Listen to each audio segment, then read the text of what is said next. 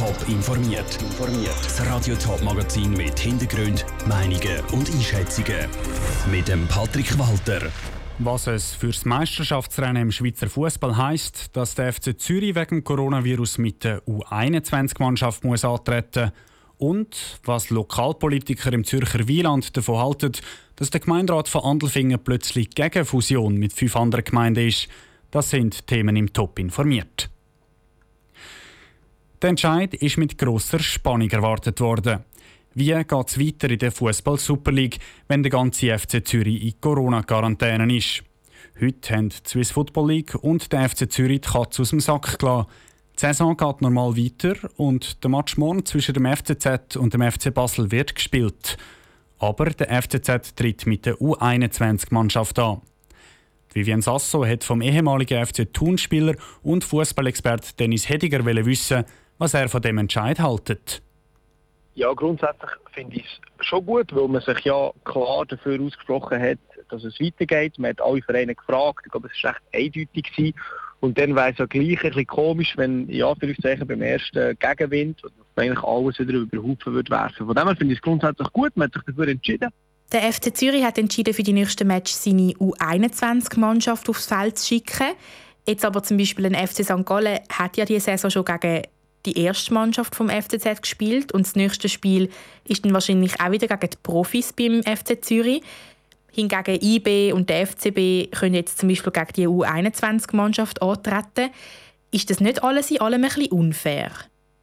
Ja, natürlich ist nicht mehr ganz die gleiche Meisterschaft, wie es schon ist. Aber das ist ja wie unter diesen Umständen ja sowieso nicht. Also man hört ja von x verschiedenen Seiten her, was also Vorteile können sein dass vielleicht bei den einen der Spielplan manchmal ein bisschen besser liegt und einen Tag mehr Regeneration haben und so weiter. Also es gibt so viel Einfluss und klar ist das natürlich eine, klare Schwächung für FCZ.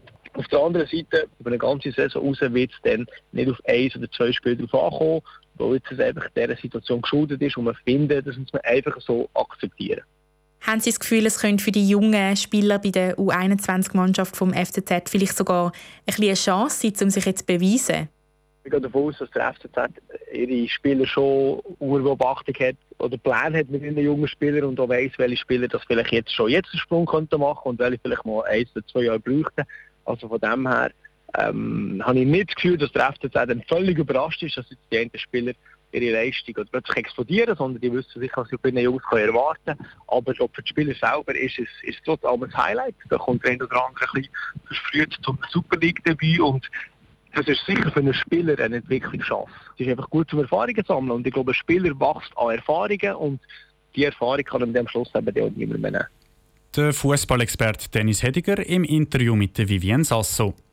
Ein Haufen Super League-Clubs haben sich auf Anfrage von Radio Top zum Entscheid, dass die Saison weiterläuft, nicht äußern Vom FC St. Gallen über den FC Luzern bis zu IB oder dem FC Basel. Der Plan war eigentlich simpel. Sechs Gemeinden aus dem Zürcher Wieland sollen fusionieren und eine werden. Andelfingen hätte die fusionierte Gemeinde heissen.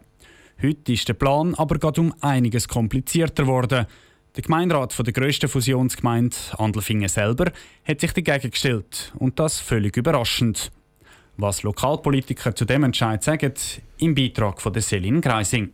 Von den sechs Gemeinden werden im Moment nur noch zwei Gemeinden fusionieren. Humliken und Talheim.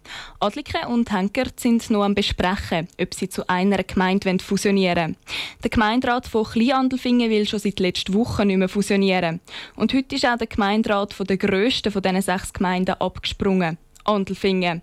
Der Entscheid vom Gemeinderat hätte der Präsident der SVP Andelfingen, Mike Hotz, nicht erwartet.